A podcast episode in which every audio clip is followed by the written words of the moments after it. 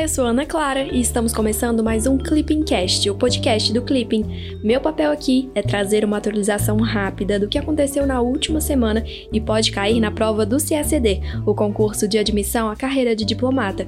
Agora me conta, você é CACDista? Estuda para o CACD ou pretende começar a estudar?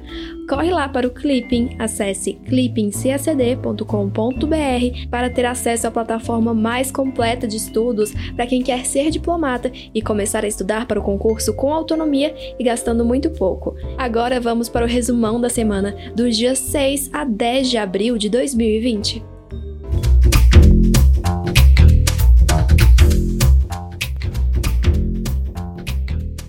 Nesta semana, o resumão traz informações factuais e argumentos de autoridades cujo fichamento pode auxiliar tanto na primeira quanto na segunda fase do CACD. Na América Latina e Caribe, há medidas do Mercosul para combater o Covid. Na União Europeia, há a atuação do TJUE para garantir o Estado de Direito no bloco. Na OMC, há uma previsão bastante pessimista para o comércio global. E no Oriente Médio, a suspensão dos ataques de coalizão liderada pela Arábia Saudita no Iêmen. Fiquem atentos, pois todos esses temas são recorrentes nas provas do CACD. Bons estudos e feliz Páscoa!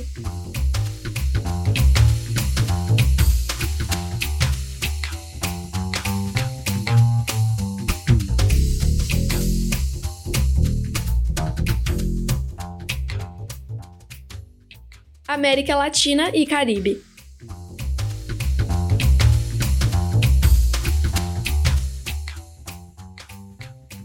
Latino-americanos dão aula de coordenação política. Enquanto o grupo de Lima fecha o cerco ao regime de Nicolás Maduro, o Mercosul realoca recursos financeiros para o combate à Covid-19.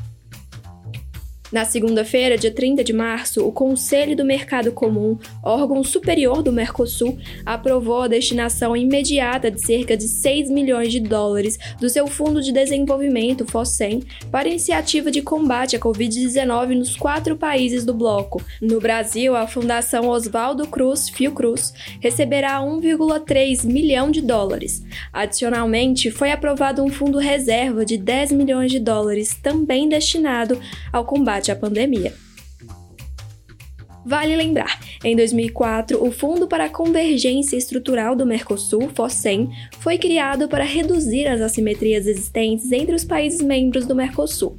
O FOSEM conta com maior financiamento de Brasil e Argentina. O Brasil financia 55% do total e está voltado sobretudo para obras e projetos nos sócios menores. O FOSEM destina-se a financiar programas para promover a convergência estrutural, desenvolver a competitividade e promover a coesão social, fortalecendo o processo de integração. Na quinta-feira, dia 2, os países membros do Grupo de Lima reiteram seu compromisso de contribuir para o retorno da democracia e do Estado de Direito na Venezuela. Além disso, o grupo de países reafirmou a necessidade de que os próprios venezuelanos encontrem uma saída pacífica para a crise, Nesse sentido, mantém-se o apoio à posição do presidente encarregado Juan Guaidó e da Assembleia Nacional da Venezuela.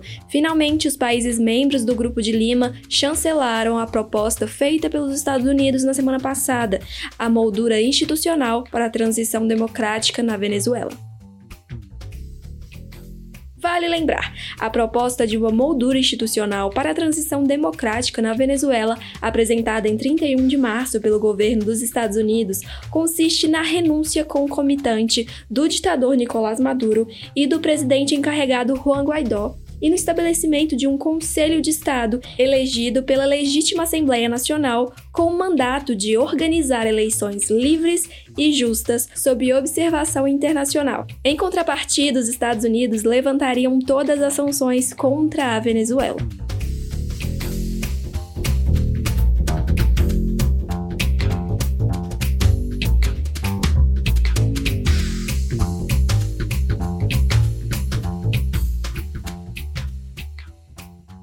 Estados Unidos.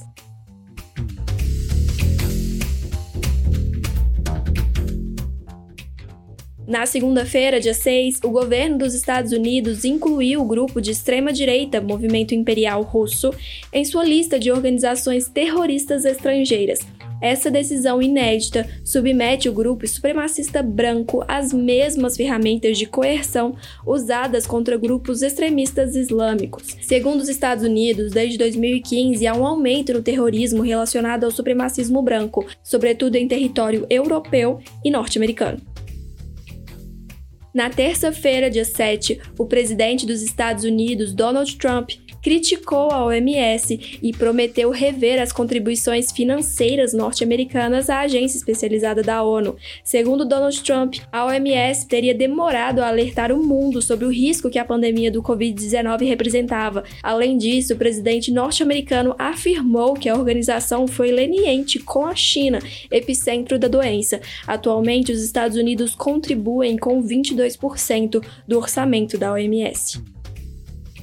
Vale lembrar, a OMS é uma agência especializada da ONU, assim como o FMI, Banco Mundial, OIT, OMS, Unesco, FAO e outras mais. As agências especializadas da ONU são organizações internacionais com membros, orçamentos e sede próprios, o que não se confundem com a ONU e que, portanto, não podem ser consideradas órgãos subordinados. Elas relacionam-se com a ONU mediante tratado internacional por meio do Conselho Econômico Social.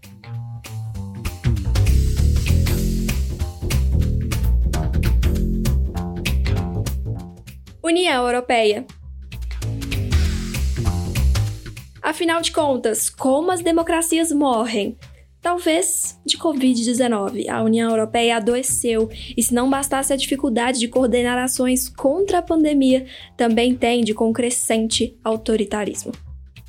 Na quinta-feira, dia 2, o Tribunal de Justiça da União Europeia, TJUE, a mais alta instância jurídica do bloco europeu, decidiu que Polônia, Hungria e República Tcheca violaram leis da União Europeia por terem se recusado a acolher refugiados que se encontravam em países como Grécia e Itália.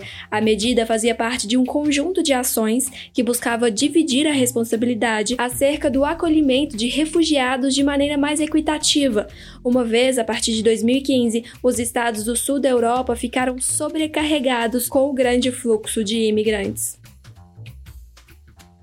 Vale lembrar, o Tribunal de Justiça da União Europeia, TJUE, é a mais alta autoridade judicial da União Europeia e, em cooperação, os órgãos jurisdicionais dos Estados-membros assegura a aplicação e a interpretação uniforme do direito da União Europeia. O TJUE é composto por duas jurisdições: o Tribunal de Justiça, que exerce a primeira instância, e o Tribunal Geral, a segunda instância. O TJE pronuncia-se sobre os processos que são submetidos à sua apreciação, sendo os mais comuns interpretação de legislação, aplicação de legislação, anulação de atos legislativos europeus, obrigação de ação e aplicação de sanções às instituições europeias. A normativa da União Europeia divide-se entre normas primárias, tratados, e normas secundárias, normas que derivam dos tratados.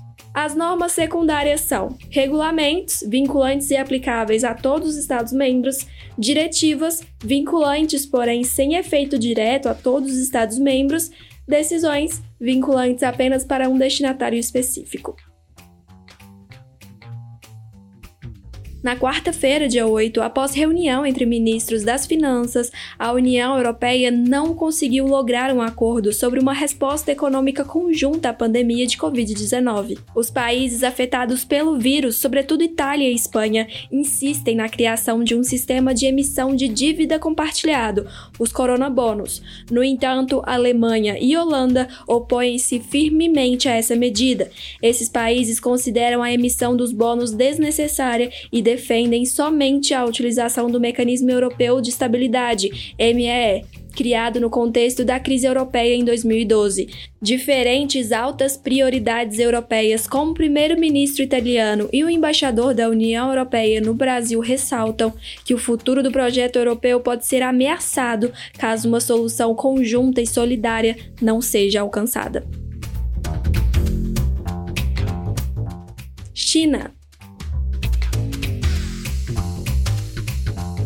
Parceria estratégica em risco? Como estarão as relações sino-brasileiras após a crise? Na Casa do Barão, parece que o alerta foi soado. Na quarta-feira, dia 8, o embaixador Sérgio Amaral, ex-embaixador brasileiro em Washington, alertou para os riscos de provocações do governo brasileiro direcionadas à China. O embaixador destacou o possível abalo na capacidade brasileira de exportação, em decorrência da trégua comercial entre China e Estados Unidos e da recessão global em 2020. Além disso, as declarações hostis ao país asiático podem comprometer possíveis compras de equipamentos de saúde necessários no combate à pandemia de Covid-19. Vale lembrar, as relações entre Brasil e China foram estabelecidas em 1974, alcançaram o status de parceria estratégica em 1993 e de parceria estratégica global em 2012. As relações bilaterais caracterizam-se pelo dinamismo, destacando-se a cooperação econômico-financeira e a espacial. Desde 2009, a China é o principal parceiro comercial do Brasil e tem sido uma das principais fontes de investimento externo no país a mais alta instância permanente de diálogo e cooperação bilateral, a Comissão Sino-Brasileira de Alto Nível de Concertação e Cooperação, COSBAN, é co-presidida pelos vice-presidentes do Brasil e da China. Sua quinta e mais recente reunião ocorreu em Pequim em maio de 2019. Além da esfera bilateral, Brasil e China mantêm diálogo também em mecanismos como BRICS, G20, OMC e BASIC.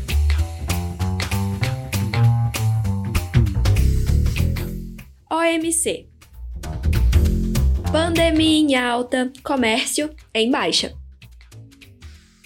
Na quarta-feira, dia 8, o diretor-geral da OMC, Roberto Azevedo, afirmou que o comércio global poderá cair entre 13% e 32% em 2020, o que superaria a queda registrada durante a crise de 2008. As estimativas não apontam uma previsão de recuperação, pois ainda há muitas incertezas sobre a duração da pandemia e a efetividade das medidas impostas pelos governos. Segurança. No sábado, dia 4, o secretário-geral das Nações Unidas, Antônio Guterres, celebrou a ampla adesão ao pedido de cessar fogo feito por ele em março. Para Guterres, o apelo de paz é fundamental no combate à pandemia do Covid-19 e a adesão de cerca de 70 países reforça a necessidade de medidas conjuntas. No entanto, o secretário da ONU manifestou sua preocupação com a situação de países como Afeganistão, Iêmen, Líbia e Síria onde hostilidades seguem ininterruptas e onde sistemas de saúde, precarizados por anos de conflito, podem ter mais limitações no combate à crise sanitária. Oriente Médio Paz à vista?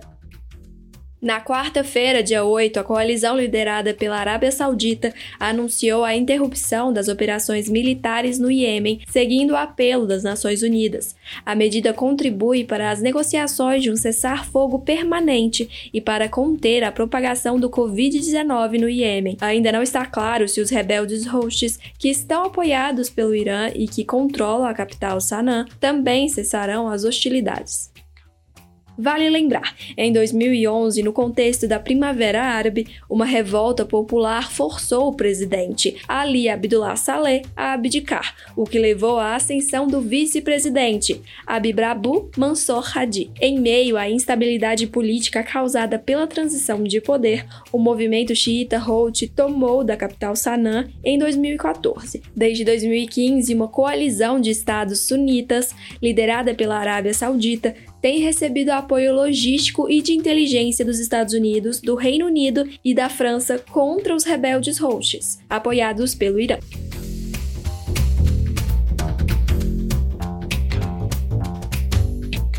Direitos humanos. Na segunda-feira, dia 6, o secretário-geral da ONU, Antônio Guterres, pediu aos governos a inclusão de políticas preventivas às mulheres contra a violência doméstica no âmbito do combate à pandemia do Covid-19. Guterres ressaltou que o isolamento social pode colocar mulheres à mercê de parceiros abusadores e alertou os governantes para o crescimento da violência doméstica a nível global nas últimas semanas. Vale lembrar no Brasil, a Secretaria de Políticas para as Mulheres atua no plano internacional em prol do reconhecimento e da promoção dos direitos da mulher. A atuação nesse campo inclui a participação ativa em diferentes foros de importantes organismos, tais como a ONU, a OEA, o Mercosul, a CPLP e o grupo Tripartite IBAS. O Brasil é signatário de vários acordos internacionais que remetem à questão dos direitos da mulher, como a Convenção Interamericana para Prevenir, Punir e Erradicar a Violência contra a Mulher e a Convenção sobre a Eliminação de Todas as Formas de Discriminação contra a Mulher. Economia na quinta-feira, dia 9, países membros da OPEP se reuniram com representantes da Rússia e dos Estados Unidos para discutir cortes na produção mundial de petróleo com o objetivo de aumentar os preços da commodity. Nessa reunião, Arábia Saudita e Rússia, que vinham travando uma disputa acerca dos preços do petróleo, concordaram sobre a redução da oferta. Atualmente, os Estados Unidos produzem cerca de 15 milhões de barris de petróleo por dia, seguidos da Arábia Saudita, 12 milhões, e pela Rússia, 10 10 milhões. Vale lembrar, no cenário atual, Arábia Saudita, Rússia e Estados Unidos comandam a geopolítica do petróleo, com a tecnologia de extração a partir do xisto, solo muito comum na América do Norte, os Estados Unidos tornaram-se os maiores produtores a partir de 2018. A Arábia Saudita está em segundo lugar e controla a OPEP, grupo que reúne 13 dos maiores produtores mundiais. A Rússia é o terceiro maior produtor, não faz parte da OPEP, mas recentemente aliou-se ao grupo. Apesar do maior volume, os Estados Unidos possuem também um custo maior de produção do petróleo em relação aos custos da Rússia e dos demais países da OPEP. Assim, considerando os maiores custos dos Estados Unidos, a Arábia Saudita vem derrubando os preços do barril para inviabilizar economicamente a produção americana. Vale destacar, por fim, que o Brasil ocupa o oitavo lugar no ranking mundial.